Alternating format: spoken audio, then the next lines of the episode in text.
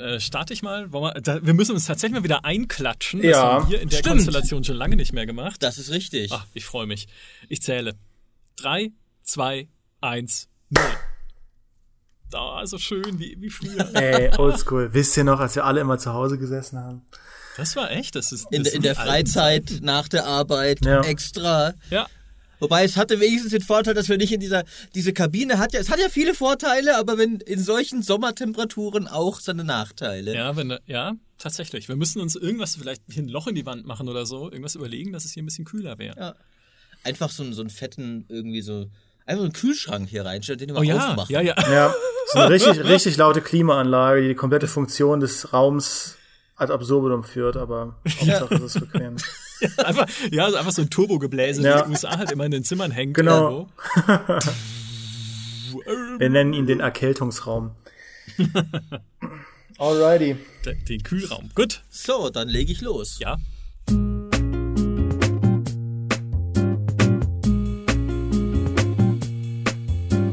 Diese Einleitung kann auch scheitern, hat der unverschämte Kollege Graf mir eben vorher noch gesagt, weil es in diesem Podcast um unsere schlimmsten Erlebnisse in Spielen gehen soll.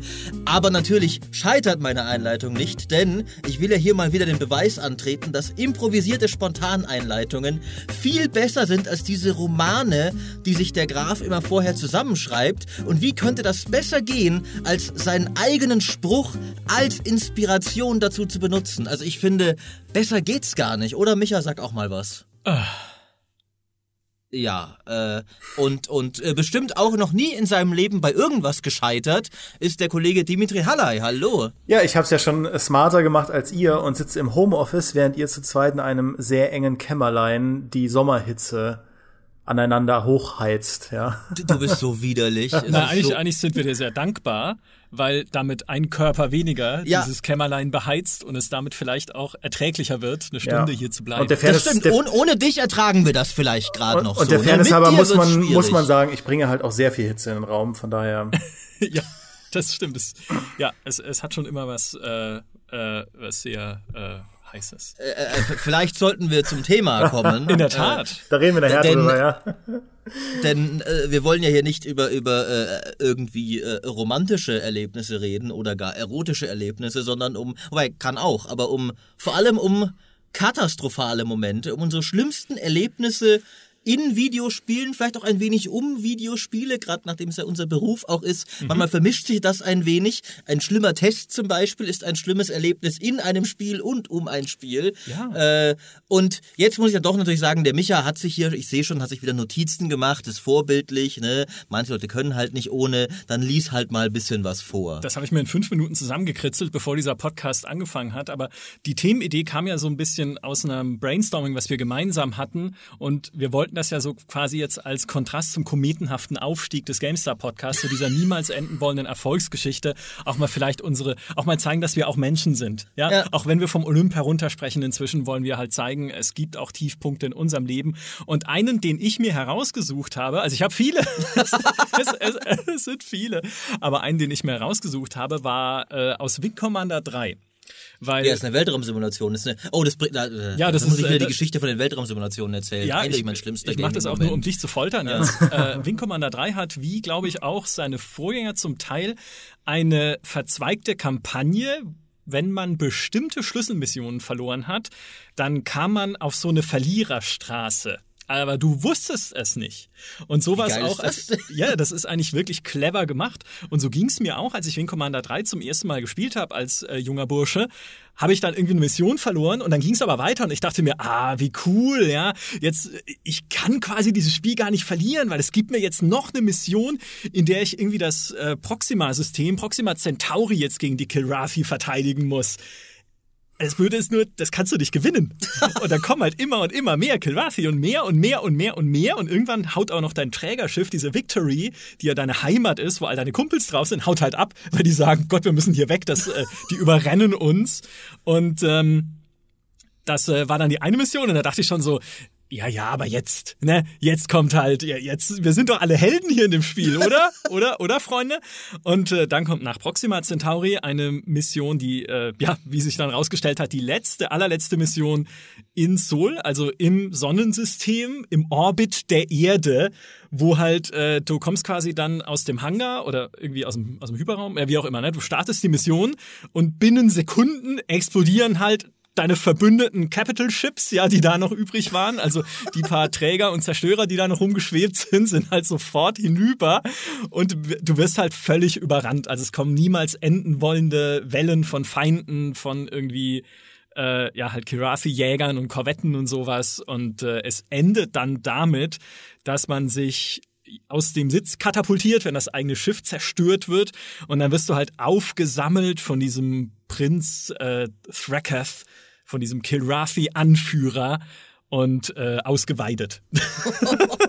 glaube ich. Also ich glaube, es endet mit einer Ausweidung. Und ich bin mir nicht mehr ganz sicher, aber es kommt dann auch nicht mehr drauf an. Und ich kann mir vorstellen, dass sich das für dich vielleicht nicht ganz so toll angefühlt hat, aber streng genommen finde ich, ist das eigentlich ziemlich cooles Game Design, weil man muss einfach mal sagen, das ist sowas, das, das, das war die glorreiche Zeit vor dem Internet, ja, wo man da genau solche Dinge nicht wusste. Das ist was, worüber ich mich immer ärgere, wenn es halt jetzt mittlerweile Spiele mit sehr vielen Enden gibt, dass man im Vorfeld schon oft weiß, okay, es gibt da diesen Pfad zur Zerstörung und ich sag mal, wenn man aktiv weiß, man spielt gerade den Punkt oder den Pfad zum bösen Ende oder zum doofen Ende, ich bin dann meistens nicht motiviert weiterzuspielen. Aber das, was du da gerade erzählt hast, klingt ja eigentlich nach mega dem dramatischen Story ähm, Höhepunkt am Ende, ja, bevor es dann halt scheitert. Total. Also das ist halt ein voll valider Weg, diese Story zu Ende zu erzählen, den wahrscheinlich, wenn man es weiß, niemand freiwillig nehmen würde. Ja, außer äh, für Achievements. Das ist ja, womit das moderne Spiel sowas löst, äh, ist ja dann zu sagen, äh, irgendwie, aber wenn du deine Platinum-Trophäe haben willst, musst du auch mal failen. Ja. Äh, oder beziehungsweise es gibt ja zum Beispiel ein Spiel, was das ja auch macht, äh, ist Heavy Rain zum Beispiel. Mhm. Da kannst du ja auch schrittweise deine ganzen Hauptfiguren eine nach der anderen verlieren und dann irgendwann am Ende nur noch den, den, äh, den, den Mörder frei gehen lassen. Dafür kriegst du ein Achievement, Perfect Crime. Äh, da musst du, ich meine, da musst du wirklich so schlecht sein, dass es eigentlich nur geht, wenn du aktiv drauf hinspielst. ähm, dass du halt wirklich, und du musst auch so einige, es gibt auch ein paar Story-Entscheidungen, die du im Grunde so treffen musst, dass du schon weißt, wer der Mörder ist, weil du dich dann anders verhältst. Also wenn du wirklich darauf abzielst, mhm. ihn davonkommen zu lassen. Aber ich meine, auch, auch so ein Spiel wie, wie Heavy Rain, also gerade wo Demi das sagt, stimme ich ihm völlig zu, wie cool das wäre, wenn wir nicht in einer Zeit leben würden, wo du die Storystränge nachschlagen kannst und dann erlebst du wirklich viel mehr noch dein eigenes Ding. Ja, ich hatte doch, glaube ich, auch mal äh, hier im Podcast erzählt von mir fällt der Name nicht ein, aber von einem Dialogspiel, von so einem Dialog-Adventure von einem US-Indie-Team, wo sie so viele sich verzweigende Dialogoptionen eingebaut haben und sogar Dialogoptionen, die sich im Verlauf von Gesprächen verändern, dass sie am Ende Storystränge schreiben mussten, von denen sie wussten,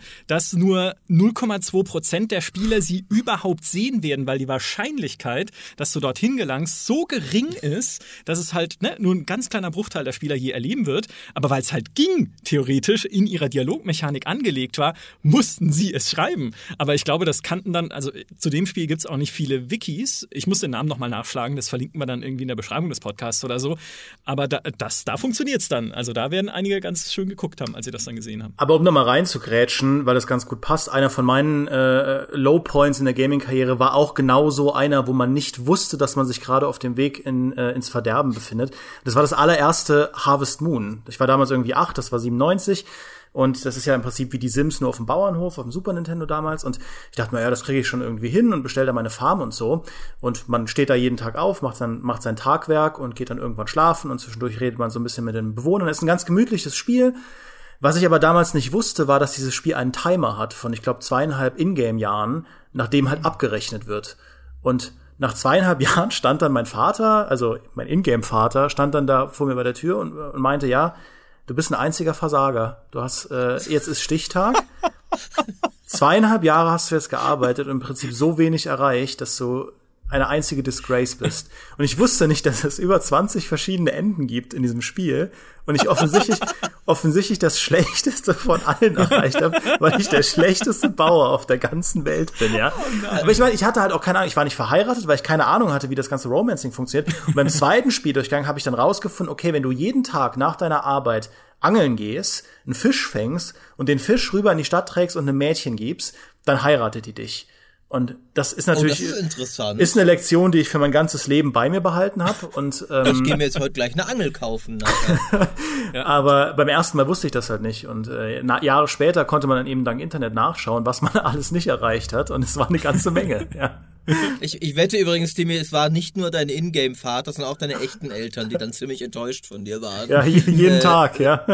Wenn, wenn, wenn, wenn der, der achtjährige Sohn schon in dem frühen Alter beweist, dass er leider es einfach nicht das Zeug dazu hat, es im Leben zu was Handfestem zu bringen. Ja. Das Spiel war ja irgendwo auch ein Test. Äh, ja. Es gibt ja, glaube ich, in äh, irgendwie chinesische Eltern machen das anscheinend gern, dass sie irgendwie ihrem Kind äh, ihrem Säugling irgendwie drei Objekte hinlegen. Ich glaube irgendwie eine Münze, ein Stift und, und noch irgend und, und irgendwas, irgendein Spielzeug und dann gucken, wo, wo er hinkrabbelt drauf, um zu gucken, ob er quasi ein intellektuell veranlagt ist, finanziell oder nur Spaß haben will. Also ja. nutzlos und, ist. Und, äh, und was du da natürlich geleistet hast, ist halt mehr noch einfach noch weniger. Also du bist gar nirgends hingekrabbelt. Du bist halt auf der Stelle irgendwie abgesoffen. Nee, ich war gut, ich war gut, in, ich war gut in Street Fighter. Das heißt, es war vielleicht nicht der intellektuelle Pfad, der sich da abgezeichnet hat, aber doch irgendein Pfad, ja.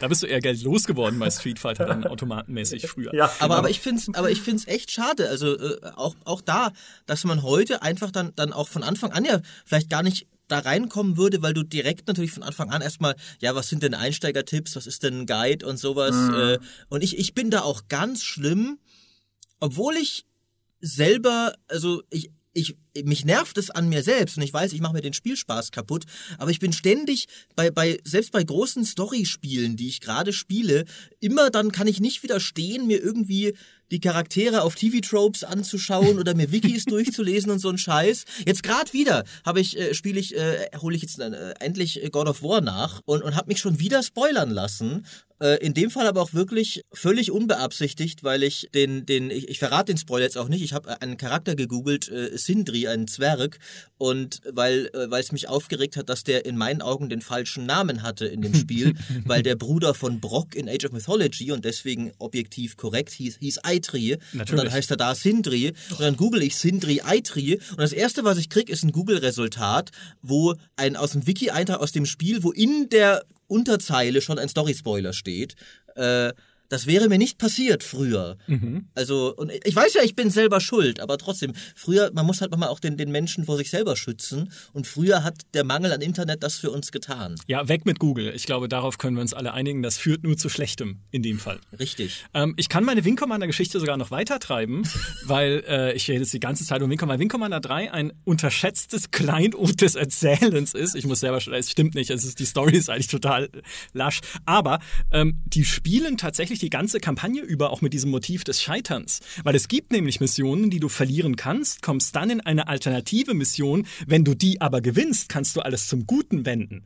Also selbst dann ist noch, spielt es nämlich mit dieser Unsicherheit, dass du einen Fehler gemacht hast, aber in dem Fall kannst du ihn korrigieren, in den anderen Fällen aber nicht. Und vor allem kurz vor Schluss, äh, nee, äh, oder ich weiß nicht, also nicht, nicht super kurz vor Schluss, aber in einem, im, im späteren Teil des Spiels musst du äh, die Behemoth eskortieren. Das ist halt so ein riesiges Schiff mit so einem Todessternlaser, das halt den Heimatplaneten der Kilrathi zerstören soll. Und um dieses Schiff rum gibt's halt so diesen typischen Pathos, halt, das ist unsere Wunderwaffe, damit werden wir diesen Krieg ein für alle Mal beenden. Unsere überlegenen Ingenieure haben dieses Wunderberg geschaffen. Und dann wird's halt zerstört, weil dich Hobbs verrät. Ja, der gute alte Hobbs, dein ja. alter Kumpel, Kilrathi-Kumpel aus den vorherigen Wing Commanders. Ich hoffe, das war jetzt kein Spoiler, aber das Spiel oh, ist sonst wie oh, alt, ne? Oh das ist jetzt bald 20, über 20 Jahre da alt. Da habe ich extra den, den God of War Spoiler vermieden. Ja, ja, und dann, und dann kommst dann, du damit an. Ja, wenn ihr Hobbs googelt, wer weiß, was dann kommt. Aber, und ich habe gedacht, ich habe was falsch gemacht weil dann diese Behemoth halt zerstört wird in der Zwischensequenz von so Karathi-Bombern. Und ich dachte mir, verdammt, ist das jetzt wieder die Verliererstraße? Ja, hab, hab ich jetzt einen Fehler gemacht? Red doch mit mir, Spiel. Ja, also diese, diese schon am Anfang auf diese auf diesen Loser-Weg gekommen zu sein über Proxima Centauri und so, hat mich völlig verunsichert damals als junger Mann in diesem Spiel das Falsche gemacht zu haben. Seitdem traue ich einfach Wing Commander nicht mehr. Geil, ja. Äh, das, äh, was mich da noch interessieren würde, hat das Ding mehrere Safe Games oder ist dann wirklich so, du hast dein eines Kampagnen Safe Game, damit bist du jetzt leider ausgeweitet worden, jetzt fangen wieder bei Mission 1 an? Nein, das hatte mehrere. Wie, weil wie hätte ich sonst denn durchspielen sollen? ja, also, ich weiß nicht, mit, mit, mit, äh, mit, Zähigkeit und, und Entschlossenheit. Ah, du meinst äh, Hex-Editoren. Ja, ja, äh, das, das, das, das habe ich bei ein paar Spielen gemacht damals. Zähigkeit und Entschlossenheit, Munition FF, ja, ja. Ähm, nee, nee, das hatte, glaube ich, mehrere Safe Games. Aber trotzdem, ja, es war halt so begrenzte Safe Games sind ja die, die absolut ultimative Quelle allen Frusts. Also allein was mich da Into the Breach an grauen Haaren gekostet mm. hat dieses Jahr auf der Nintendo Switch, weil du einen wegen einer Sekunde Unaufmerksamkeit. Ja, wenn du in der S-Bahn sitzt, schön Into the Breach spielst mit Kopfhörern auf, dann äh, haut draußen irgendeiner gegen die Scheibe halt, weil irgendwie alle Leute spinnen in München und in der Sekunde übersiehst du den einen Gegner, der halt auf deinen einen Mac schießt mit dem Piloten, der irgendwie einen Bonuszug hat pro Runde, den du brauchst für deine scheiß Artillerie. Vorbei. ja, uh, dieses Spiel.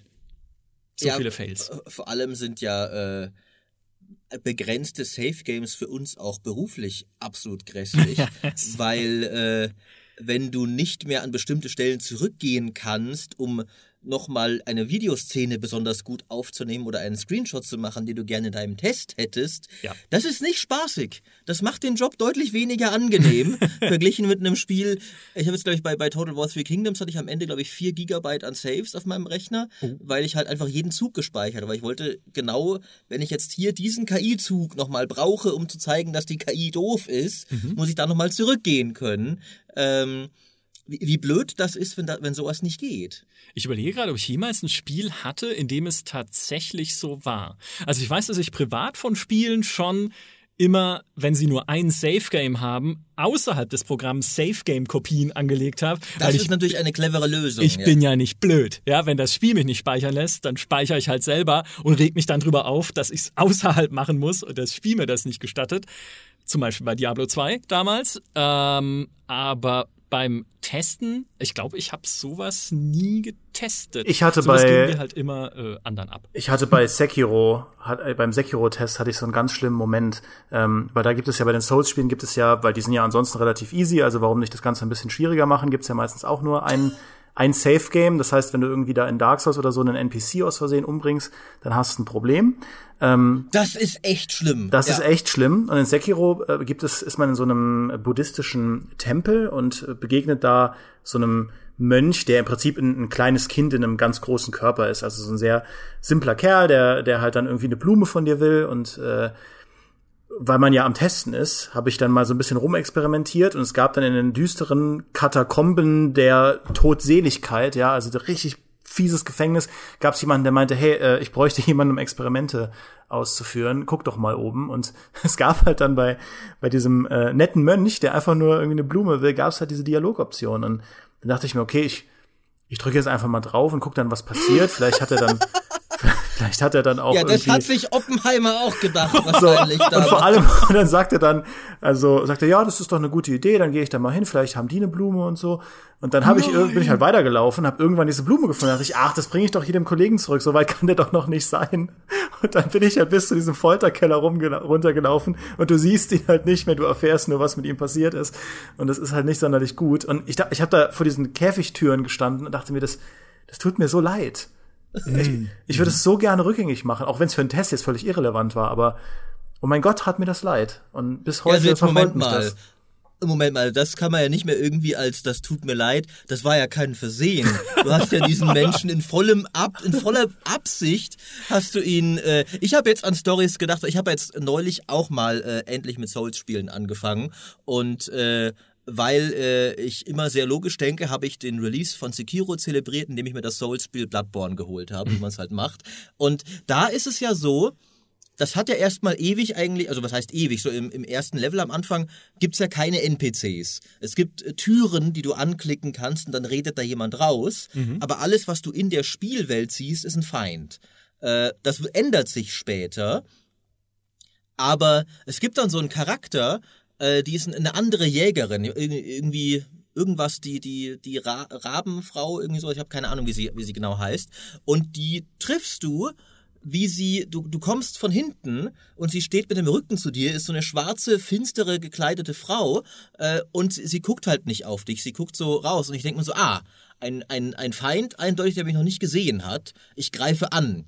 Dann metzelt die dich in zwei Sekunden ab und dann guckst du und merkst, ah, nee, ich hätte gar nicht gegen die kämpfen müssen. Das ist ein NPC, ich hätte auch einen Dialog starten können. Mhm. Aber es gibt nur ein Safe Game und das Spiel merkt sich das auch nach dem Respawn. Nein. Die ist jetzt das, und das war eine ganze Questline, aber die ist jetzt feindlich für immer. Mhm. Und ich war in dem Moment, es war wie gesagt mein erstes Souls-Spiel. Es ist, eigentlich ist es nicht weit im Spiel, aber wenn es dein erstes Souls-Spiel ist, da brauchst du doch eine Weile, um dahin zu kommen. Und dann war halt mein Spielstand kaputt, quasi, weil er, äh, das ist jetzt, das ist jetzt die, die erste Figur mit Dialogen, die ich treffe in diesem Spiel. Und ich habe sie kaputt gemacht. Das will ich nicht. Da habe ich den Scheiß nochmal gemacht, habe nochmal angefangen und tatsächlich ist es dann auch beim zweiten Mal, weil das ist ja wiederum der Trick auch bei, bei, bei äh, Bloodborne, sobald du dann äh, abgesehen von den, den Bossen oder so, sobald du gewisse Sachen mal raus hast, kommst du auch deutlich schneller durch diesen Level beim zweiten Anlauf, sobald du mal mhm. ungefähr kapierst, was du da machst. Äh, aber verdammt hat mich das aufgeregt, ey. Ja, da sieht man halt erstmal, welche, welche Wirkmacht Spiele haben können auf dich als Spieler, wenn du tatsächlich an den Punkt kommst. Und da ist man ja auch nach fast jeder Entscheidung in jedem Rollenspiel, wenn man erstmal sieht, was die Konsequenz ist, zu sagen, das wollte ich nicht, das mache ich rückgängig. Ja, ich lebe nicht damit, sondern das, ich muss etwas tun, damit das ungeschehen wird. Und wenn ich dafür das halbe Spiel nochmal spielen muss. Ähm, bei mir ist es äh, zum Teil diese Wirkung ins Gegenteil umgeschlagen, wenn ich nämlich eigentlich selber so ein Allmachtsgefühl bekomme in einem Spiel, dass ich mir so sage, ich muss nicht speichern, weil ich kann's ja. Weil ich, äh, weil, hallo, wer soll mir hier dumm kommen? Und ich weiß, ich, es kann sein, dass ich die Geschichte schon mal im Podcast erzählt habe, als es um die Stealth Games ging, aber ich erzähle sie nochmal, weil sie halt so dumm ist einfach. Ich habe Thief äh, einmal durchgespielt im normalen Schwierigkeitsgrad kein Problem, ja. Und dann habe ich gedacht, okay, ich spiele es nochmal im höchsten Schwierigkeitsgrad, weil da bekommt man ja mehr Ziele, mehr Beute, mehr Aufgaben. Äh, es ist insgesamt halt einfach vielfältiger und man kriegt eigentlich auch mehr mit von der Story, weil man wirklich jede, jede Ecke dieser Levels erkunden muss und noch mehr Hinweise findet und so. Und ich, also ich hatte das Gefühl damals, auch wiederum als junger Mensch, äh, ich bin eigentlich gut in Thief, weil irgendwie habe ich die Mission halt so locker durchgespielt, die Wächter immer so umgekloppt. Und dann kam diese Mission, in der man so eine unterirdische Ruine erkunden muss, wo dann äh, so, ja, weiß nicht, was das waren, so, so Feuerelementarwesen rumschweben, die, wenn sie dich sehen, halt mit so Feuerbällen beschießen und die konnte man aber mit einem Wasserpfeil ausschalten und ich habe halt an einer Stelle irgendwie in so einer, in so einer Tempelhalle mit dem Wasserpfeil durch die komplette Tempelhalle des Viech ausgeschaltet, was um den Altar rum patrouilliert ist. Und dann dachte ich mir so, pff, ja, pff, das, dieses Spiel kann mir überhaupt nichts. Es kann mir einfach nichts. Also muss ich auch keine normalen Spielstände anlegen, sondern es reicht Quicksave.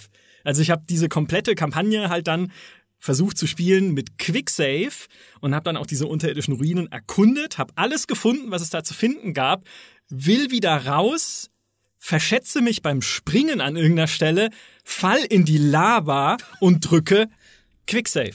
Oh nein! Damn it! Ja, oh. nicht Quickload, F5 und F9, ja, sondern Save. Au. Spielstand im Arsch. Ich habe das nie wieder angefasst.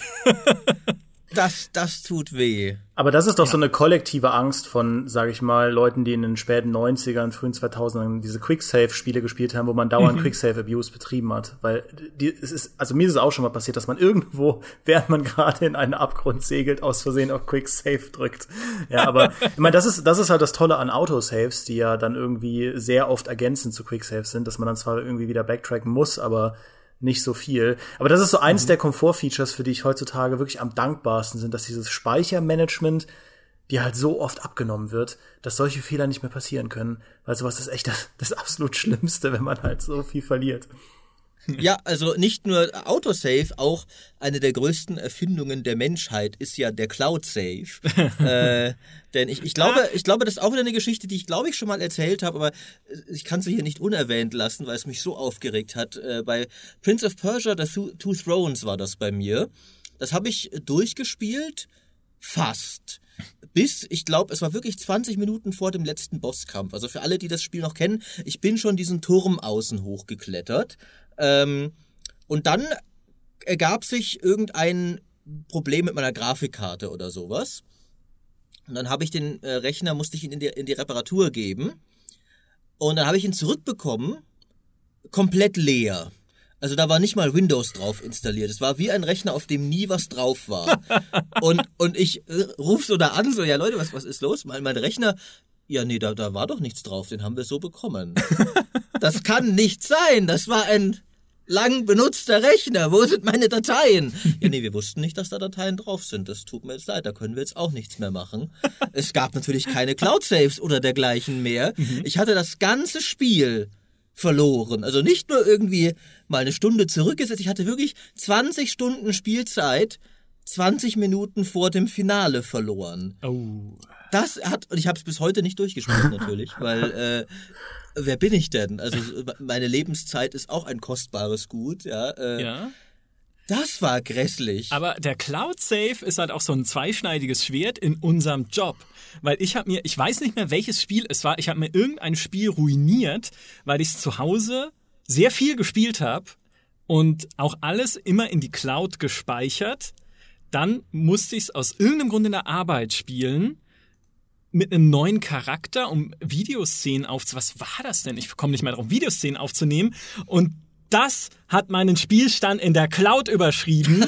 und dann, weil ich nicht schnell genug reagiert habe, hat der Rechner zu Hause den Spielstand aus der Cloud geladen mit diesem Anfängercharakter und oh. meinen weitergespielten Charakter. War das Fallout? Nee, weiß ich nicht mehr. Aber irgendwie, äh, ich komme vielleicht noch drauf, was es war, aber seitdem bin ich sehr misstrauisch bei Cloud-Safe-Funktionen. Ja, das ist ja auch dieser Moment, wenn dich die ganzen, wenn Steam und so dich fragen, hey, guck mal hier, hier gibt zwei, zwei unterschiedliche Speicherdaten. Möchtest du jetzt die alten, also möchtest du die lokalen ja. hochladen oder die anderen runterladen? Und du weißt, das hier ist ein sehr bedeutender Scheideweg. Und man, ja. man, man muss sich, also man muss sich wirklich einen Moment hinsetzen und überlegen, okay, das aktuellste Datum ist das unten. Was war das denn jetzt und so? Und wenn du falsch klickst, mh, dann geht's dir wie Maurice. Ja. Vor allem musst du ja tatsächlich diese Entscheidung in diesem Moment treffen. Ja. Und auch ohne nochmal ins Spiel zu gehen, weil es lässt sich ja nicht ins Spiel rein. Du kannst immer, einen Moment, ich, ich guck erstmal nochmal, welches Safe Game das hier war. Du hast jetzt dieses Fenster und ich glaube, ich glaube, da gibt's keinen Cancel, oder? Ich, ich weiß gar nicht mehr, wie das. Äh, doch, du kannst ja sagen, äh, alte Saves behalten oder Saves ersetzen.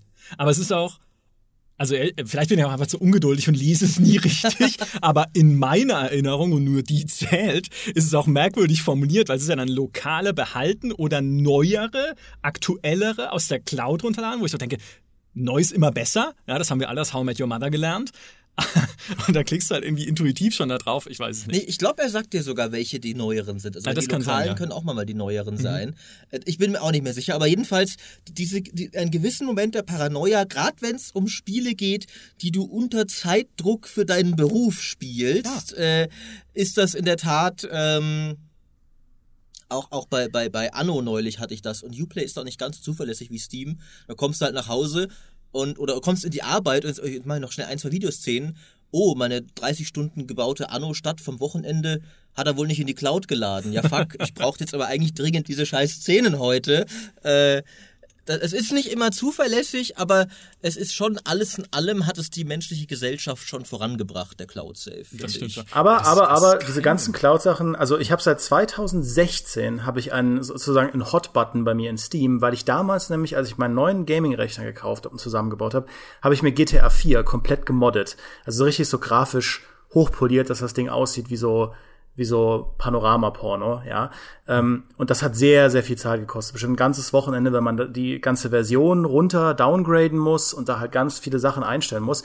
Und Steam ist sehr ungelenk, wenn es darum geht, zu verhindern, dass sich dein Spiel auf die aktuellste Version patcht. Man kann halt ausstellen, dass es das automatisch zieht, aber man kann es nicht pauschal ausstellen. Sobald ich, also sollte ich jemals GTA 4 in meiner Steam-Bibliothek im Nicht-Offline-Modus, also im Online-Modus starten, ist mein ganzer Modding-Fortschritt im Eimer. Und seit 2016 habe ich bei meinen Downloads immer diesen Up Update-Button GTA 4 drin, ne? Also wenn man irgendwie bei Steam was runterlädt und so, hat man immer diese Liste und da ist seit 2016 GTA 4 drin. Ich gucke auch gerade drauf, ja.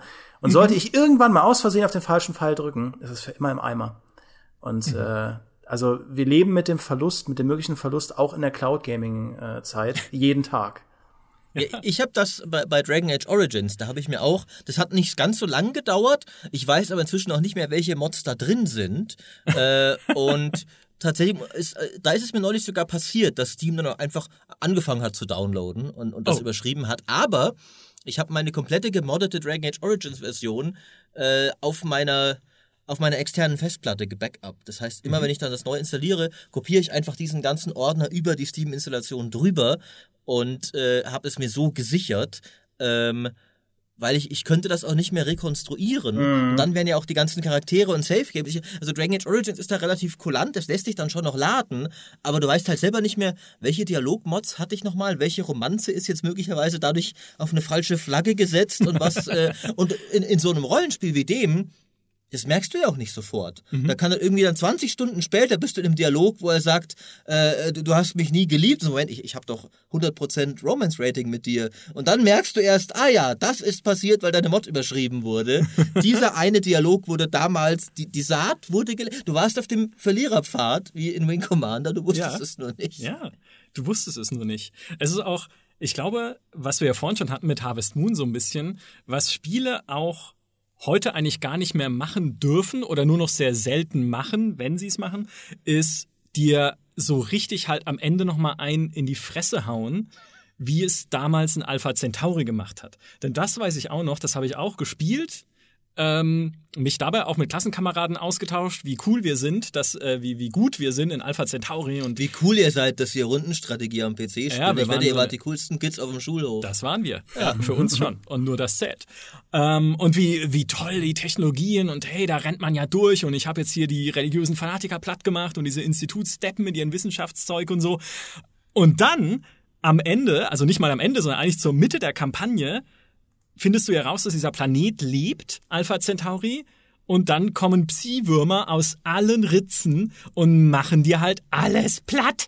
Also die zerstören deine Straßen, deine Städte, deine Einheiten. Es ist halt wirklich diese Psi-Würmer. Ich weiß noch, als ich das zum ersten Mal gespielt habe, habe ich gedacht, was ist denn jetzt los? Ja, das, es tritt dir in die Magengrube, nicht nur dir, sondern allen Fraktionen dann auf dem Planeten. Und es, also wenn du es halt vorher nicht richtig gemacht hast oder nicht mächtig genug warst, kommst du da auch nicht mehr so richtig auf den grünen Zweig dann und sitzt halt dann da und sagst so, alles, was ich mir aufgebaut habe, ist hin, ja, oder fast hin und wa, wa, was hast du getan, Spiel? Meine ganze, meine ganze Befriedigung ist weg. Ähm, und es gibt ja, also wurde schon damals äh, sehr, sehr schwer äh, kritisiert, sowas. Und ein Spiel, das es jetzt in der Moderne wieder gemacht hat, und ich muss es in jedem Podcast erwähnen, ist halt Stellaris mit seinen Endgame-Krisen. Äh, da sind wir mal wieder. Ich hätte ja gedacht, vielleicht in Nein. dem Podcast, wo es darum geht, äh, was schlimm ist in Spielen, sind wir vor deinen Fanboy-Stellaris-Tiraden oh mal sicher. Ah, ah, ah, ah. In Stellaris gibt es ja nicht nur diese Endgame-Krisen, die ja ziemlich äh, außer Kontrolle geraten können, je nachdem, wie groß die Galaxis ist, in der du spielst, weil dadurch steigt ihre Stärke. Plus, man kann die Stärke auch noch beim Start der Partie halt einstellen, wenn man da halt aus äh, natürlich absolutem Überlegenheitsglauben, wie man ihn ja hat als äh, normaler Paradox-Spieler, dann halt irgendwie drei- oder vierfach einstellt, bist du halt platt. Ja, also dann kommen halt irgendwie die Anbidden aus ihrer komischen Dimension und die fräsen dich halt einfach weg. Was aber auch passieren kann, was noch viel fieser ist, es gibt ja in dieser Galaxis diese alten niedergegangenen Imperien, die im, im eigenen Elend in kleinen Grenzen sitzen, aber auf ihrer alten Hochtechnologie. Also sie haben halt noch super äh, moderne Schiffe und äh, super starke Waffen. Sie wachsen halt nur nicht mehr, weil sie äh, alle deprimiert sind. Was aber ab einem relativ frühen Patch schon passieren konnte, war, dass eines von denen wieder erwacht und anfängt wieder neue Flotten zu bauen und anfängt die Galaxis zu erobern und das kann dir mal irgendwie aufs Maul geben, das hätte ich nie erwartet. Weil dann spielst du halt sofort hin. Ich meine, ich weiß, irgendwann kommt die Endgame-Krise, ja, ja, aber noch bevor die Endgame-Krise anfängt und irgendwie so ein Alienschwarm dann in die Galaxis einfällt, auch noch, ja, gibt es halt irgendein so ein Imperium, das sich dann zum wieder, zur wieder aufstrebenden Großmacht erklärt und wieder erwacht und dann irgendwie mit seinen Flotten, die halt alleine schon, da sind halt, die haben dann irgendwie zwei Flotten und jede davon ist doppelt so stark wie alles, was ich habe, dann auf diesen Eroberungsfeldzug begibt und dann kommt ein zweites Volk und sagt, oh, unsere alten Rivalen sind wieder erwacht, jetzt äh, erwachen wir auch und wir führen Krieg gegeneinander. Und dann ist ja das Geniale, dass dieses Spiel dich dann auch noch vor die Wahl stellt, wirst du der äh, Vasall des einen, wirst du der Vasall des anderen oder leitest du die Liga der blockfreien Welten und widersetzt dich beiden. Und mein Impuls ist natürlich, ich bin kein Vasall. Das kann Fabiano machen in Total War äh, Three Kingdoms, darüber haben wir schon gesprochen. Aber ich unterwerfe mich nicht einer anderen Macht. Soweit kommt's noch hier. Ich bin der Bestimmer in diesem Spiel und habe halt gesagt, ah ja, ich leite die Liga, ne? wenn ihr mich schon fragt. ich mache das gerne. Und dann passiert halt ein paar Jahre lang nichts. Und irgendwann ist dann der Punkt, wo dann irgendwie so eine Textmeldung sagt, es reicht, äh, wir haben diesem Treiben lang genug zugeschaut, jetzt erklären dir beide den Krieg. Und dann stehst du halt zwischen den Fronten von diesen beiden Riesen, die dich halt mit ihren kleinen Fingern zermalmen.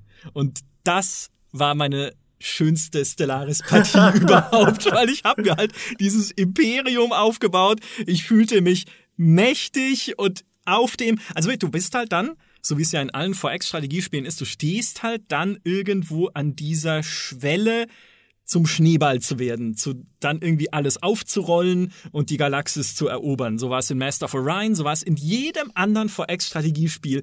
Und Stellaris merkt es, wenn du an dieser Schwelle bist und sagt dir, ja, du kannst es als Schneeball losrollen, aber dahinten ist der Abgrund und du wirst reinfallen. Und ja. äh, aber ich liebe es dafür. When tatsächlich. you play the Game of Thrones, you win or you die. Ja, ja. Aber ich meine, es gibt ja am Ende ein schönes Storytelling, äh, sofern ja. man dann seinen Frust halt runterschlucken kann. Ich muss echt sagen, ich vermisse diese alten Spiele nicht, die einen so fies in Sackgassen manövriert haben. Irgendwie, wenn ich da an die ganzen alten Adventures denke, wo man noch scheitern konnte. Irgendwie das erste Police Quest, wo du dann einen Straßenpolizisten spielst und dann jemanden gefangen nimmst und den äh, festnimmst und du denkst sogar dran, weil du es im Krimi äh, gesehen hast, dem da seine Rechte vorzulesen und alles drum und dran und eine Eskorte an die Seite. Aber du hast halt vergessen, ihn nach einer Waffe zu durchsuchen. Und in dem Moment, das weißt du in dem Moment nicht, aber dein Abenteuer ist hier vorbei. Das Spiel geht aber noch, ne, das Spiel geht einfach noch eine Weile weiter, weil, pff, warum nicht, ne?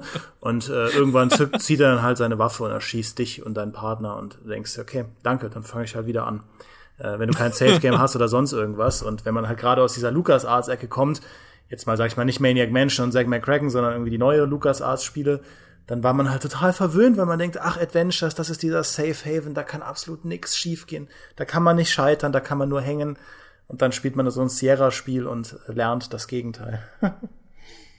ich, ich muss auch sagen, ich, ich, ich bin äh, nicht frustresistent genug, um das zu vermissen. Und auch bei allem, wie, wie ich mich beklage, dass heutzutage das Internet es einem ein bisschen leicht macht, ich will halt dann doch auch, dass in meinem Durchlauf alles perfekt ist. Mhm. Äh, und ich will nicht 50 Stunden Dragon Age Origins spielen und dann am Ende ein Ende zu kriegen, das ich scheiße finde. Ah. Es hat ein, ich, ich sehe den emotionalen Wert dahinter, aber ich will es trotzdem irgendwie nicht. Äh, und auch in einem, äh, in, einem, in einem Heavy Rain und sowas, so sehr ich diese Spiele ja respektiere dafür, dass sie halt wirklich die Story immer weitergehen kann, selbst wenn irgendwie drei deiner Protagonisten tot sind, also zumindest zwei. Äh, ich will das halt nicht. Ich will das beste Ende für alle haben. ähm, ich hatte neulich übrigens in Total War Three Kingdoms eine ganz ähnliche Kampagne wie du in Stellaris und äh, Total War ist natürlich nicht derart fies auf der, auf der Strategiekarte und ich hätte es wahrscheinlich auch noch auskämpfen können, äh, aber äh, ich war dann auch irgendwie genervt in dem Moment, äh, äh da, weil da gibt es nämlich einen Charakter, der auch, äh, Yuan Shao, äh, der sehr versessen drauf ist, alles und jeden zum Vasall zu machen. Also mhm. der kommt dir ständig an und irgendwie, und man, er will dann in der Regel auch noch Geld von dir haben, dass du sein Vasall wirst. Oft. Also richtig unverschämter Sack, der aber sehr schnell irgendwie immer so, ja, äh, hier bin ich, hier sind meine zehn Vasallen, ne? wenn du mir den Krieg erklärst, dann ist die halbe Karte gegen dich. und ich hatte noch einen Freund, den Liu Bei, habe ich von Anfang an gute Diplomatie mit ihm gemacht. Er war sogar größer als ich. Der war, glaube ich, der mächtigste Spieler auf der Karte. Da habe ich ja, solange wir Buddies sind, ist ja alles gut. Und plötzlich kommt irgendwann einfach, und äh, Three Kingdoms macht es ja auch so in sehr lapidaren Textfenstern, äh, Vertrag geschlossen zwischen Yuan Shao und Liu Bei. Äh, Vasallentum. Liu Bei ist jetzt Vasall von Yuan Shao. Der war stärker als er, ja. Also mein Verbündeter war stärker als der andere und hat aber den Persönlichkeitstrait, er unterwirft sich, ne, er unterwirft sich eigentlich nur gern stärkeren Fraktionen. Ich weiß auch nicht, warum er es gemacht hat. Er hat sich halt meinem Feind unterworfen und plötzlich war da dieser riesige Block an Territorium nördlich von mir, auf den ich mich eigentlich als Puffer verlassen hatte und hat auch diesem Sack gehört, ja. Und, und, und mit dem anderen äh, unten mit Sun Jian war ich eh schon im Krieg und irgendwie was Scheiße ist. Mit wem kann ich mich denn jetzt noch verbinden? ich scroll so die ganze Diplomatieliste durch. Du hattest ja wenigstens deine Liga. Ja, ich hatte keine Liga. Schon mal vor die ganze Liga hat auch gesagt, alle anderen, nee, wir unterwerfen uns auch einem von diesen Hallo, beiden Imperien. Du kennst doch diese Völker in Stellaris. Das ist dann, da, da sind dann die Affenmenschen vom Tropenplaneten nebenan mit ihrer 4K-Flotte und die Pilzwesen, die eigentlich nur äh, xenophil und äh, sind und äh, und Frieden wollen, xenophile Pazifisten, ja, die Liga war toll. Das war die Liga der ultimativen Zuverlässigkeit. Da ist die Justice League noch besser. Verdammt.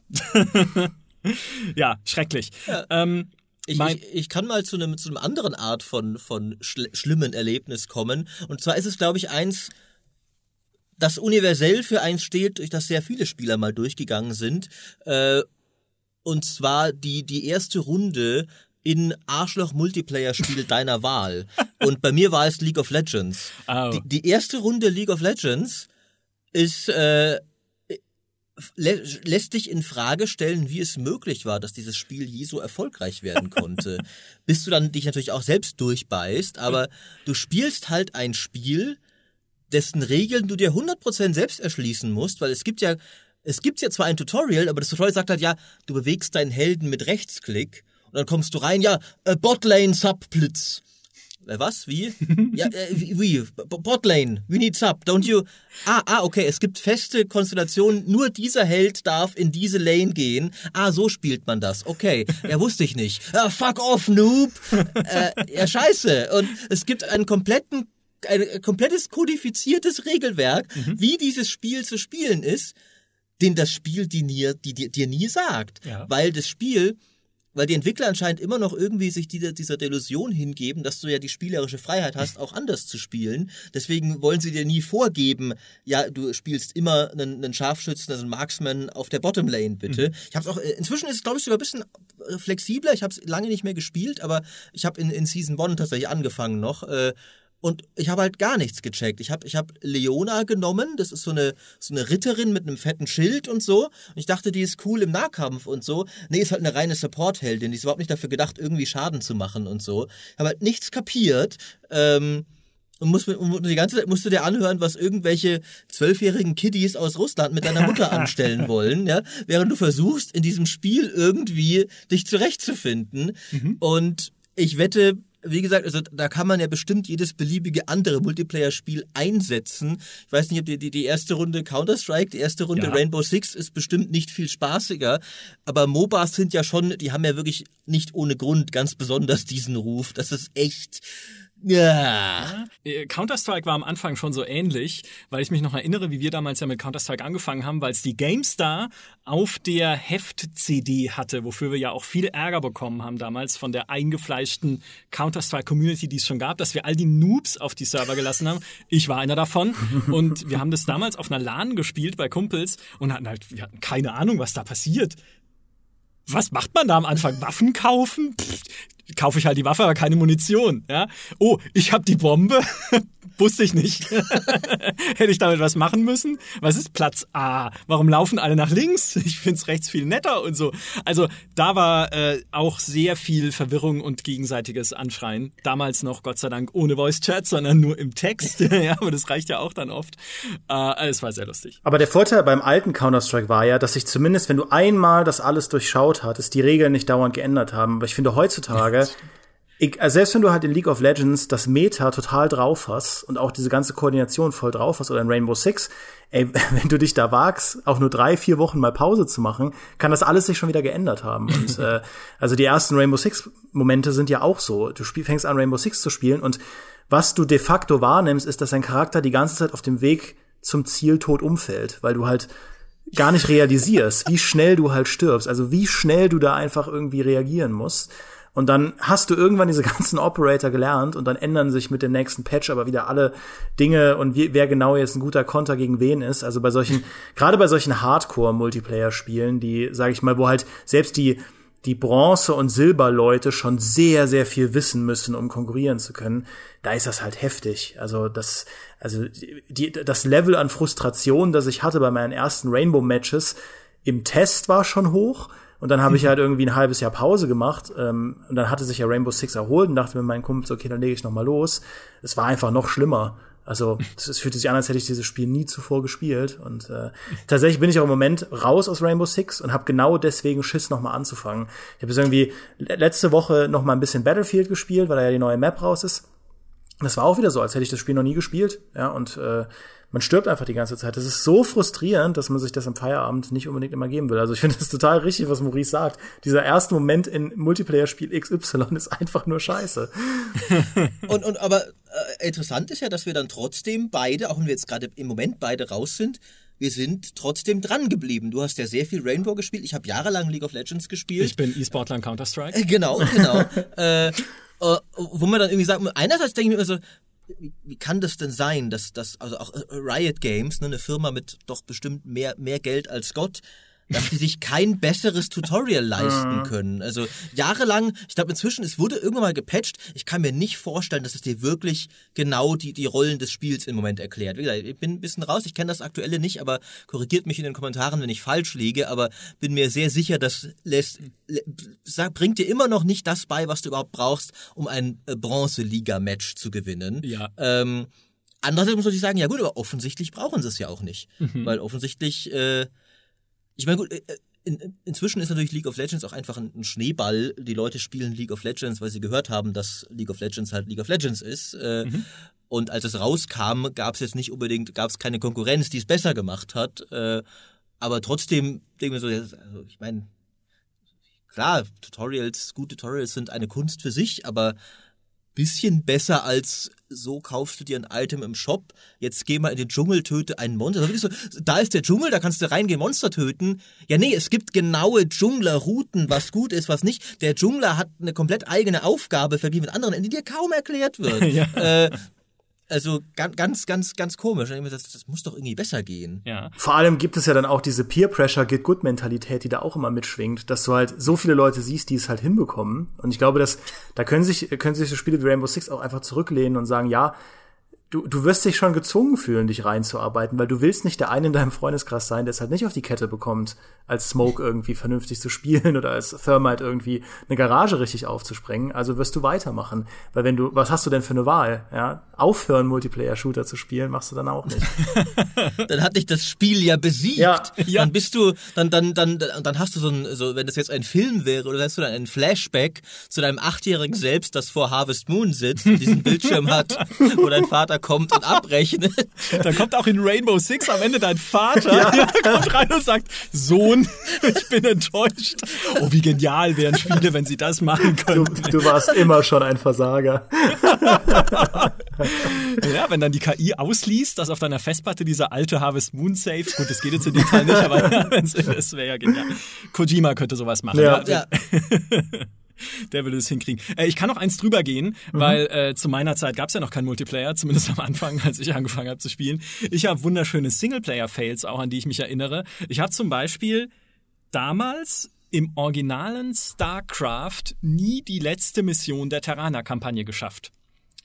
Erst Jahre später als ich schon bei der GameStar war, habe ich mich daheim hingesetzt an den Laptop bei meinen Eltern im Urlaub und habe diese letzte Mission mal richtig durchgespielt. Und ich weiß nicht, wer das noch kennt.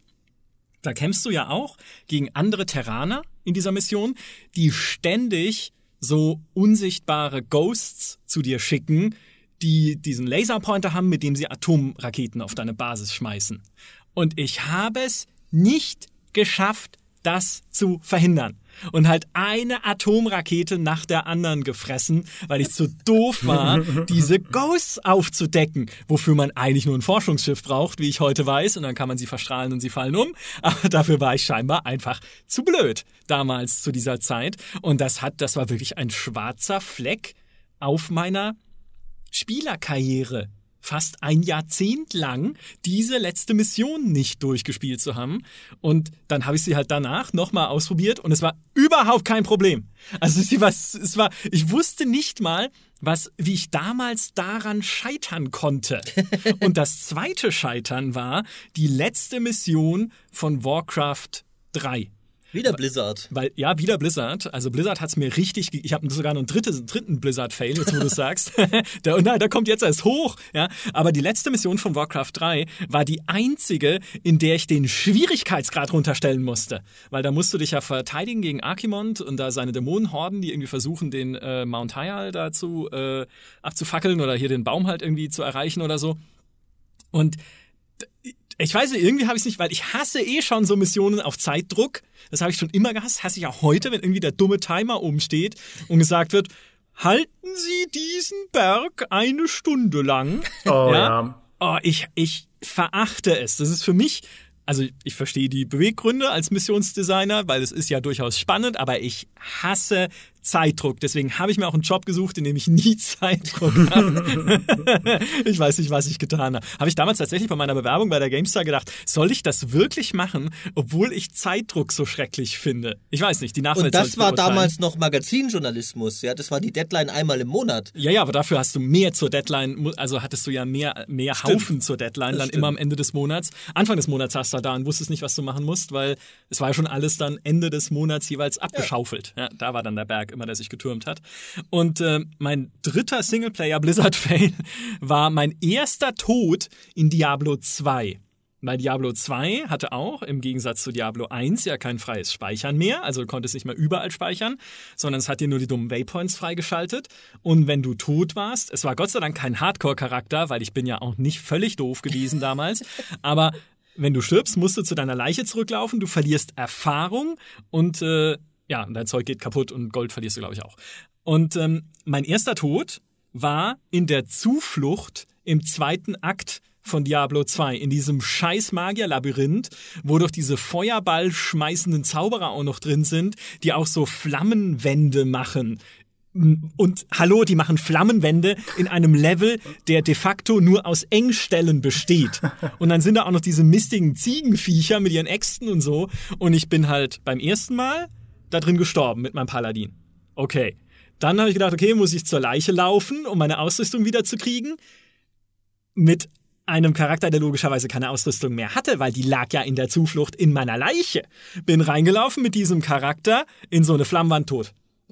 Und ich glaube, das war drei oder viermal in Folge, dass ich in dieser scheiß Zuflucht krepiert bin damals, während meine Eltern zum Abendessen gerufen haben.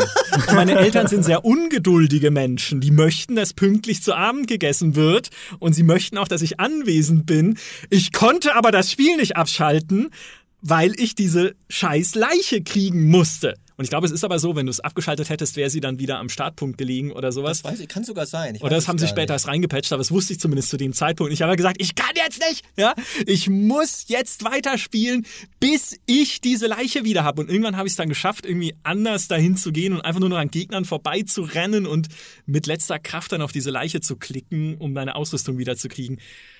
Alter, was mich dieses Spiel frustriert. Als dein, als dein Therapeut würde ich dich jetzt fragen, ob das der Punkt war, ab dem du Zeitdruck halt scheiße fandest. Äh, weil deine Eltern halt zum Essen gerufen haben und du das halt irgendwie ja. pünktlich oh, fertig ja. bekommen musstest. Das ist ja, ja frühkindliche Prägung und so ein Kram. Ich, ich glaube, das, das ist tatsächlich der Grund. Ja, ja allgemein äh, könnte ein Therapeut, glaube ich, viel daraus rauslesen, wie ihr beide wohl eure Eltern enttäuscht habt durch euer Gaming ja, in unsere eurer virtuellen Jugend. Eltern oder und, unsere und, echten. und oder eure echten Eltern. Ja. Äh, tatsächlich äh, habe ich auch äh, mal äh, in, in Diablo 2 ähnlich versagt. Ähm, und zwar ist es ja immer ein unschöner Moment, wenn du merkst, dass du deinen Charakter komplett verskillt hast. Mhm. Es ist extra unschön, wenn was dir das zeigt, der letzte Bosskampf ist. oh. Weil bis dahin, ich hatte halt einen Nekromanten und weil, äh, weil ich natürlich immer den Nekromanten spiele und ich habe ihn natürlich, weil das der einzige Weg ist, einen Nekromanten zu spielen, auf so viele Minions wie möglich geskillt, weil deswegen spiele ich den Typ ja. Mhm. Und deswegen war zum Beispiel diese, diese, diese Zuflucht war halt überhaupt kein Problem, weil ja Flammenwände, ja meine Skelette gehen ja alle durch. Ich stehe halt hier und warte, bis die Zauberer alle tot sind. Den, den Summoner da haben meine Skelette so schnell gekillt, dass ich mich gefragt habe, Moment, war das jetzt der Boss? Ah ja, das war der Boss. ähm, Mephisto haben sie offscreen gekillt. Ich war noch nicht mal im Raum. Ich habe den nicht gesehen. Ich habe Mephisto nicht gesehen. Der war schon tot. Ähm, und dann komme ich zu Diablo. Und der macht, einmal tritt er auf den Boden und macht so einen Feuerkreis. Und all meine Skelette sind weg. dann renne ich weg, renn nochmal durchs Level, belebe alle Leichen, die da drin sind, wieder, geh wieder zu ihm hin, schlag bisschen auf ihn ein, nächste Feuerstoß, alle weg. Jetzt gibt's keine scheiß Leichen mehr in dem Level. Jetzt kann ich keine Minions mehr machen. Was mache ich? Ich, äh, und mein, mein eigener Nekromant ist absolut untauglich. Der kann nichts außer Minions beschwören. Der kann, der, der hatte zwar eine eindrucksvolle Knochenrüstung an, der konnte aber nicht kämpfen in irgendeiner Form. Äh, weil ich natürlich, äh, wer skillt denn bitte ja auf irgendwelchen Quatsch wie, wie Zähne oder Giftdolch, ja, mhm. wenn du, wenn du Skelette hast, ne? Ich war ja sehr clever. Und alles, was ich hatte, war mein Golem und mein scheiß Söldner. Und was ich dann machen musste, ist Diablo tot sorgen, indem ich immer wieder in die Stadt gegangen bin, diesen scheiß Söldner wiederbeleben hab lassen von Tyrael für zunehmend steigende Unsummen. Der wird ja immer teurer auch, glaube ich, für Unsummen. Er war aber immer teurer, es war, es war scheiß teuer. Und immer dachte ich mir so, Tyrael, du weißt schon, dass ich hier gerade gegen den Teufel kämpfe. Warum kostet das Geld? Warum verlangst du mir jedes Mal Geld ab, wenn ich das einzige Mittel wiederbelebe? Aber Stell dir doch mal vor, was der Söldner sagt. you live again. Nein, nein, nein, du, nicht nochmal. Bitte, bitte nicht nochmal. Geh rein und kämpf gegen Diablo. ich hatte ja, ich hatte ja immerhin auch noch meinen Golem, weil den kann man ja aus dem Nichts beschwören. Also diese zwei Minions hatte ich und nichts sonst. Ich hatte auch, ich weiß nicht, ob ich, ob ich Flüche drauf, ich glaube auch das nicht. Der war nicht gut geskillt. Meine Verteidigung, ich war auch noch nicht allzu alt, als ich das gespielt habe, aber es war ein Scheiß. Aber, aber er hat ja bis dahin funktioniert. Das war so ein bisschen das also, ja, Spiel, wenn du mir sagen willst, dass das kein guter Bild ist, dann wart doch nicht bis zum allerletzten ja. Bosskampf damit. Es war noch, ich hatte Thron, ich weiß nicht, ob es, ob es vor Thron des Baal war oder ob es nur nicht hatte, aber es war wirklich das, das Ende des Spiels halt. Und natürlich, ja, es gab danach noch die höheren Schwierigkeitsgrade, es war halt der letzte Bosskampf erstmal. Mhm. Und es war ein so antiklimaktisches Scheißende für meinen lässigen Minion-Feldzug, äh, in dem ich kein einziges Mal Probleme hatte. Und dann jetzt, zack, ne, du Vollidiot, wer baut sich denn so einen Charakter, du Depp? Tja, das ist halt nun mal der Herr des Schreckens, ne? Ja, Dann ja. wusstest du warum. Ich, ich kann äh, zum Schluss noch zwei äh, meiner absoluten Gaming-Lowlights skizzieren, an denen beiden entweder der Podcast oder Maurice schuld ist. okay, ähm, okay, I'm listening. Also ich meine, man muss da philosophisch über Schuld sprechen, ab wann man schuld an etwas ist. Aber auf jeden Fall äh, ist Maurice der Auslöser, weil, wenn ihr da draußen denkt, dass Maurice nur im Podcast immer wieder von seinen Lieblingsspielen anfängt, das ist auch, wenn das Mikro aus ist, so. Und als guter Freund sage ich mir natürlich, okay, lasse ich mich auf die Spiele ein, die Maurice so toll findet, ja. Spiele ich die doch. Und äh, eins dieser Spiele war halt Anno 1404. Ich wusste, dass die Story noch kommt. Ja, ja, weil äh, verdient.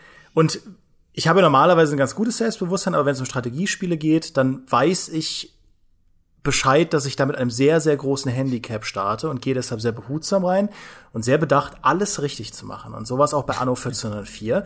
Ich habe mir wirklich Zeit gelassen und habe die ersten zwei, drei Missionen von dieser Kampagne gespielt und dachte mir, hey, das ist doch richtig cool, hier kann man voll toll bauen und so.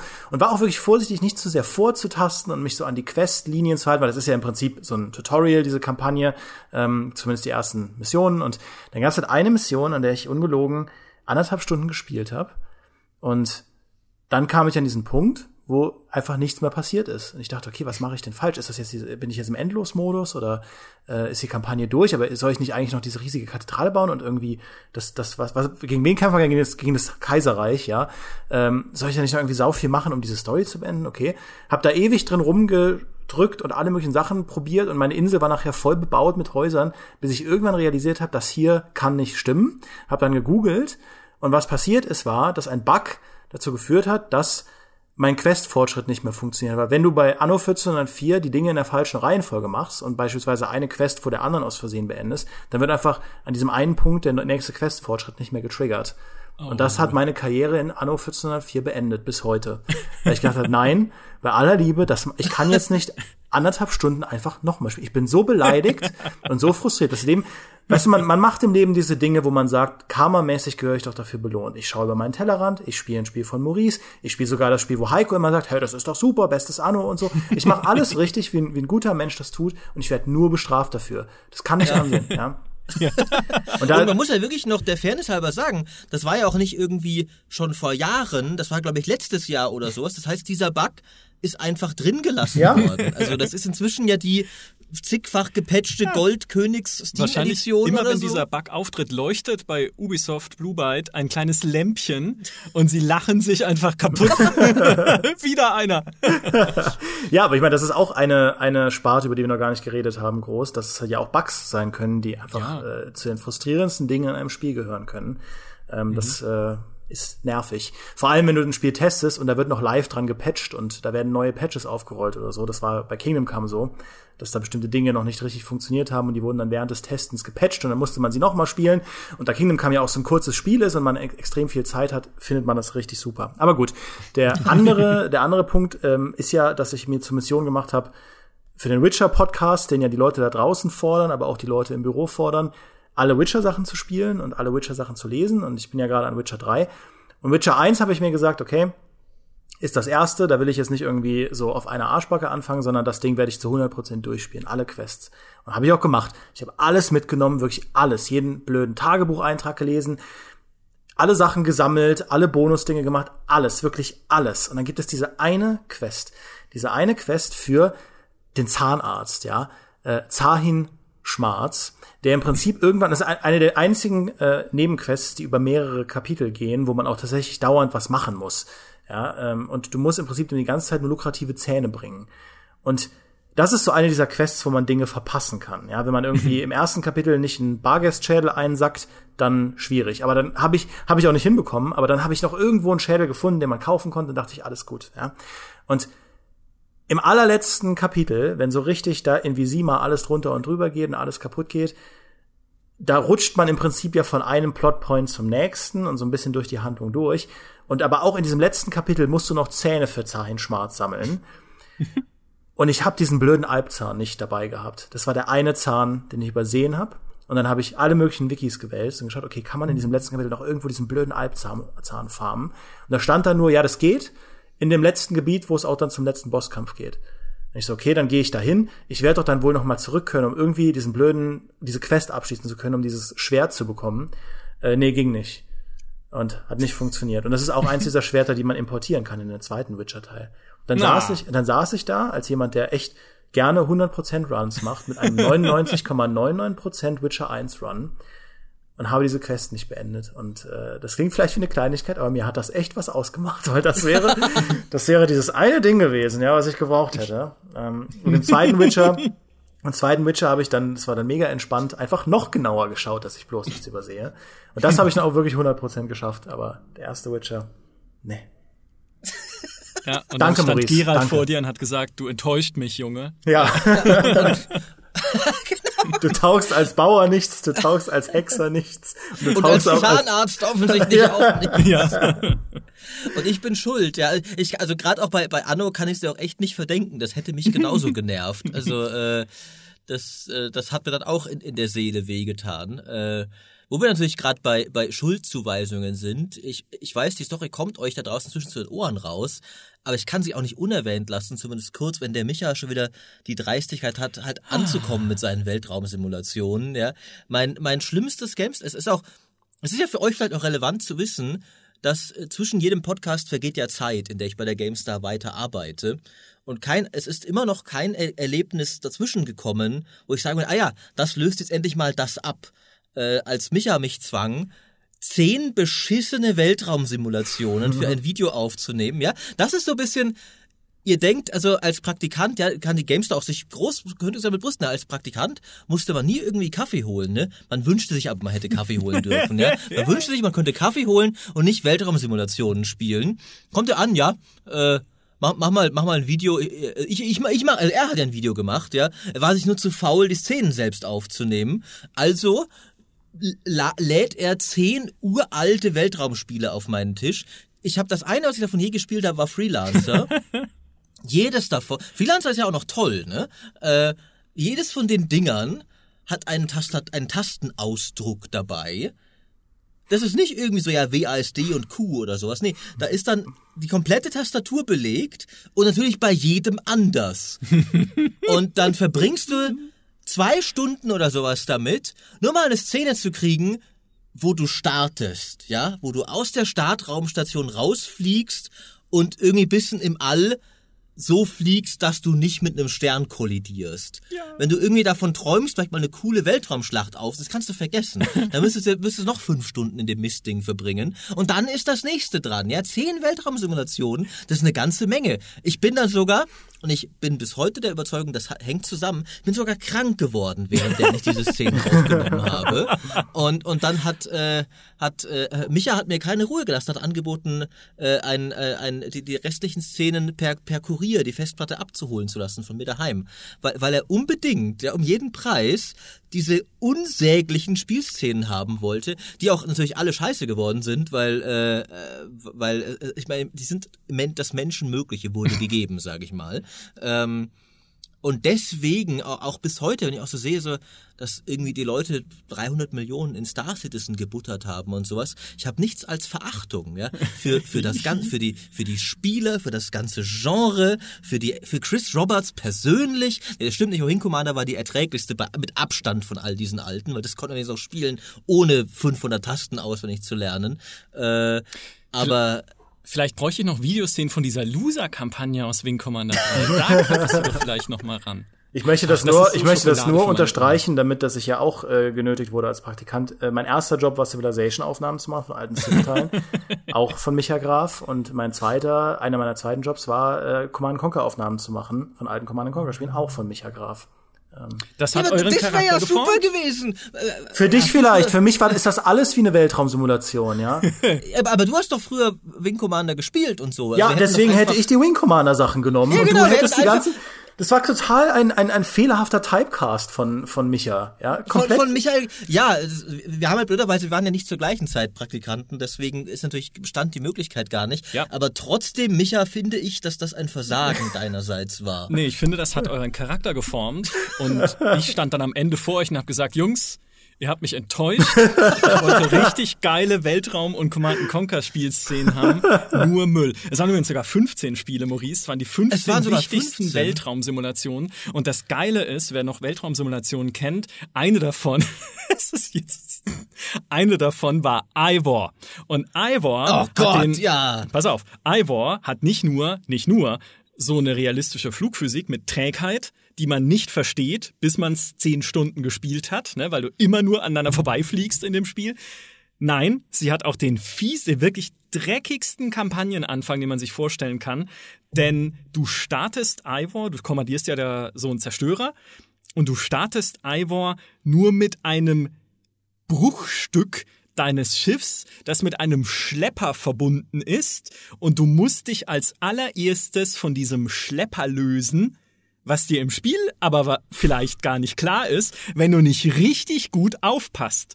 Das heißt, wenn du nicht aufpasst, und das ist bei 99% der Leuten so, fliegst du nur mit diesem Schiffsstück an einem Schleppboot los hinaus ins All und fühlst dich wie der mächtige Kapitän eines Zerstörers, der merkwürdig langsam fliegt.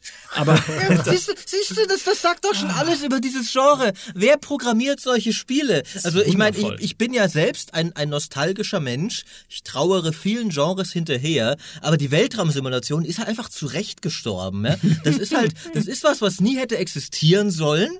Und, äh, und irgendwann hat dann die, die karmische Gerechtigkeit des Universums sie eingeholt, bis dann halt irgendwie dieses Star Citizen-Dings gekommen ist, bis die Leute dachten, ja, wäre doch mal wieder geil. Weißt du noch Iwar? ja. Weißt du noch mit dem Schlepper? Komm, komm, ma machen wir doch mal noch mal so ein Spiel. Und, und bitte, wir geben dafür mehr Geld aus, als je für jedes andere Spieleprojekt ausgegeben wurde. Das wär's doch. Ja, ja was ist kaputt mit der Welt? Tja. Ja. Der, Fair, der Fairness halber muss ich aber auch sagen, Maurice, wenn ich dein Chef wäre, würde ich dich auch äh, einfach ab und zu mal solche Sachen machen, um dich aus deiner Zone. Weil es in, in den sechs Jahren Games, da war, glaube ich, wenig so amüsant im Büro wie Maurice zuzuschauen, wie er eine FIFA-News schreibt. Und einfach nur, einfach nur hinter ihm zu stehen, diese ein, zwei Male, wo er das machen musste und zu gucken, wie er sich da in Fußball-Lore einliest.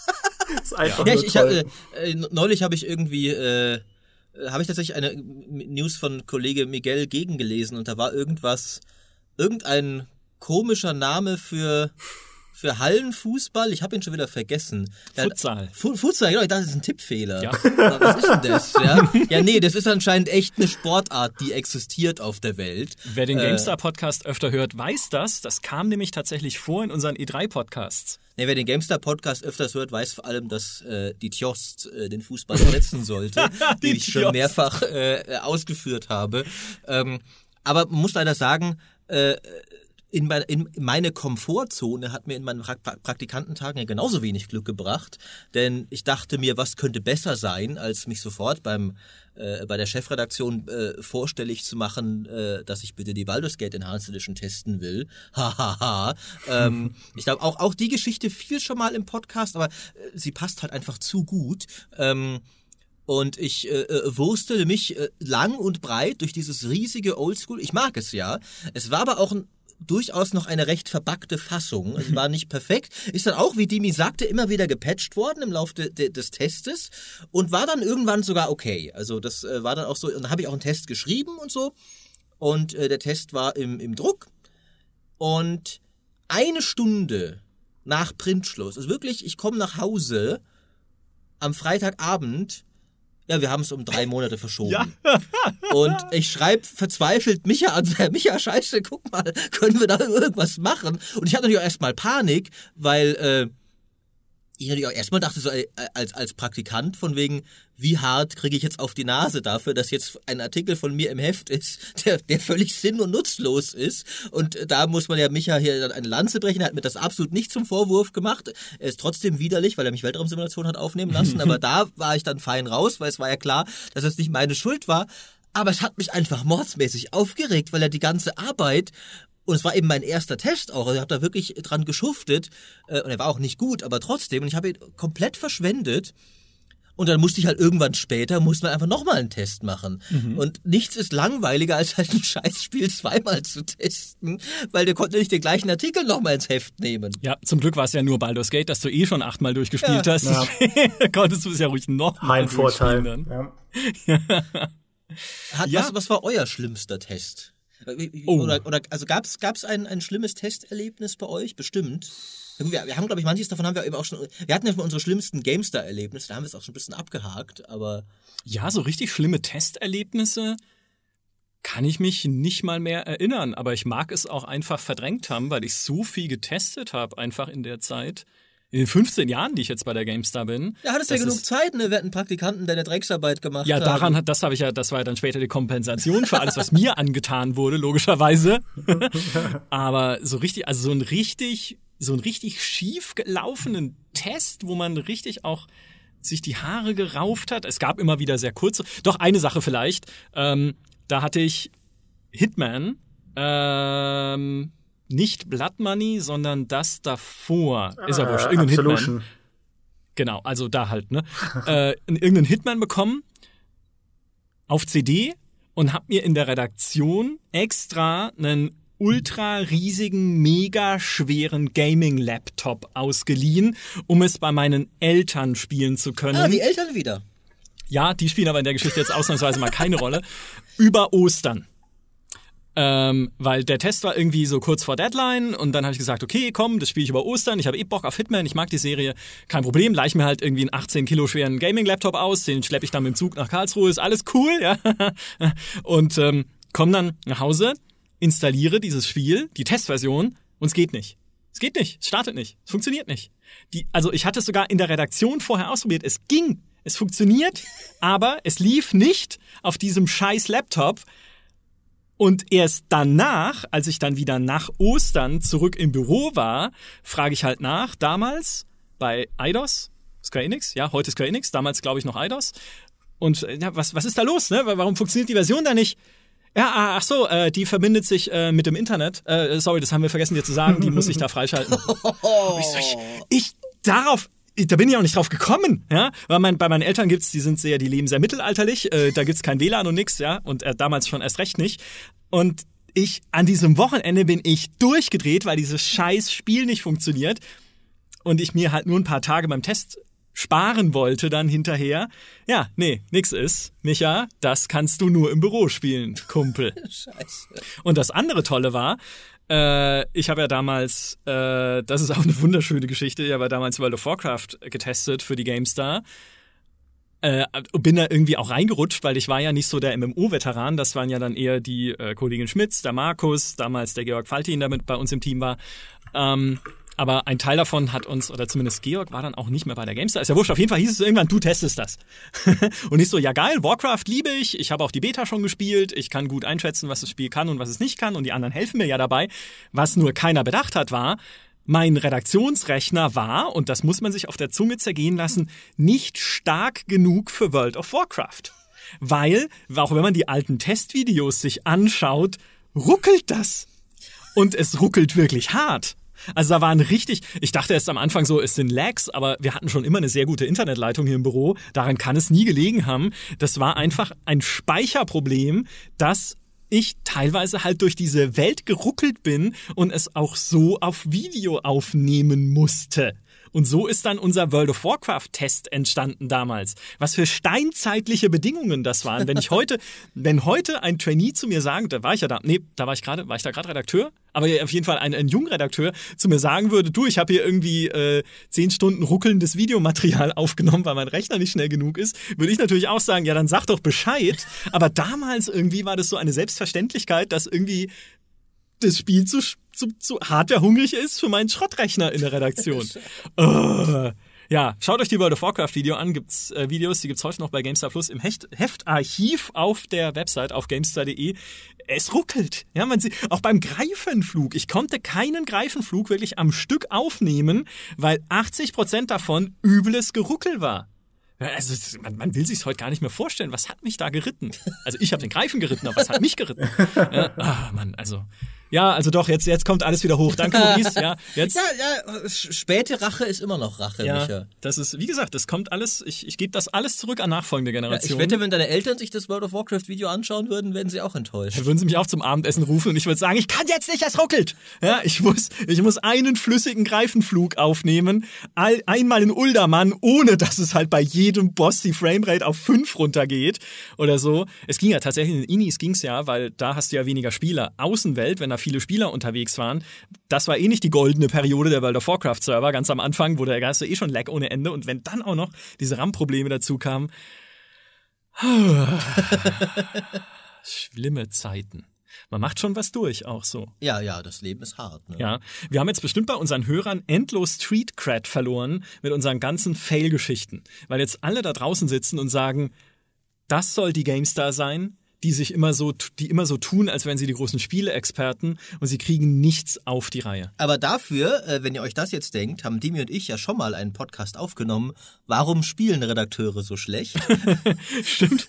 Das heißt, wir haben präemptiv schon eine, eine, eine, eine, eine Verteidigungsrede errichtet, äh, die, äh, äh, die ihr euch jetzt auch gleich direkt im Anschluss nochmal anhören könnt. Ja. Die ist sehr gut geworden, finde ich, oder Demi? Ja, ich finde die auch fantastisch. Und ähm, ja. ich meine, die Lektion ist ja auch, wir sind sind ja fantastische Spieler, Maurice. Natürlich, natürlich. Äh, ich drücke jetzt einfach am Ende dieses Podcasts auf Quicksave. Ja. ja. Weil dann können wir nochmal neu aufnehmen. Nein, Moment. Äh, ich möchte trotzdem zum Ende uns nochmal lobpreisen lassen, tatsächlich, weil wir eine alte Tradition lange nicht berücksichtigt haben, nämlich das Vorlesen von iTunes-Kommentaren. Das stimmt. Es gab mhm. aber auch nicht viele in letzter Zeit, weil Wahrscheinlich, ihr, weil wir sie nicht vorgelesen haben. Weil wir sie nicht vorgelesen haben und weil ihr da draußen vielleicht keine Lust habt, iTunes-Kommentare zu hinterlassen und iTunes-Bewertungen, die nach wie vor nur fünf Sterne lauten können. Das ist leider so. Es passt uns auch nicht, aber es ist so. Und es geht gar nicht anders bei iTunes. Du kannst auf die vier oder weniger ja, gar nicht klicken. Ist ein Bug. Ja, das ist ja, ist genau ist ein Bug, ja, wie ein Anno 1404. Gab es nicht echt mal ein Spiel, war es nicht sogar Dungeon Keeper, das das so gemacht hat, das, da gab es ein Fenster, was würden Sie dem Spiel geben? Wenn es fünf war, hat es dich direkt in den Store gebracht, wo du dir fünf geben konntest. Und wenn du eins bis vier gedrückt hast, bist du, glaube ich, auf irgendein Hilfeformular oder eine Website so, warum denn? Ja. Äh, Aber das hat dich nicht in den Store gebracht, um diese Bewertung zu geben. Das hat das Spiel ja gerettet. Ja. ja, das hat das, aber wir machen sowas natürlich nicht, weil wir vertrauen darauf, dass ihr uns eh nichts Niedrigeres geben würdet. weil ihr seid ja Leute von Geschmack. So, Ja. und äh, ich kann eine Bewertung vorlesen von Zieme666. Ganz im Gegensatz zu den sonst hochgelobten englischen Alternativen wie beispielsweise IGN und Giant Bomb wird sich im GameStar Podcast tatsächlich über Videospiele, die Branche und alles drumherum ausgetauscht. Herrlich, bitte nicht aufhören. Quite so, jolly good. Jolly Richtig. Good. Und vielleicht noch eine von Fjojpköuk, einer Buchstabenkette. Ein toller Gaming-Podcast, auf den ich mich alle zwei Wochen freue. Maurice ist einfach der Beste in der Truppe. Oh, da muss ein Fehler drin sein. Da muss, da muss ein, Das war ich. Da musst du dich beim Namen vertippt haben. Aber das kann passieren. Wir alle machen Fehler und das ist auch die Lektion aus diesem Podcast heute. Und wenn du dich nur alle zwei Wochen auf den Podcast freust, habe ich eine tolle Nachricht für dich, denn der Podcast erscheint sogar wöchentlich. Nur jede zweite Folge gibt's exklusiv bei GameStar Plus. Das kann man sich anschauen unter www.gamestar.de slash plus oder unter www.gamestar.de slash podcast. Da stehen alle Folgen zur E3. Gab es sogar einen täglichen Podcast mit messerscharfen Analysen und all den Fails, die hinter den Kulissen der E3 passiert sind. Unter anderem von Heiko, ich habe ein goldenes Ticket bei Electronic Arts Klinge.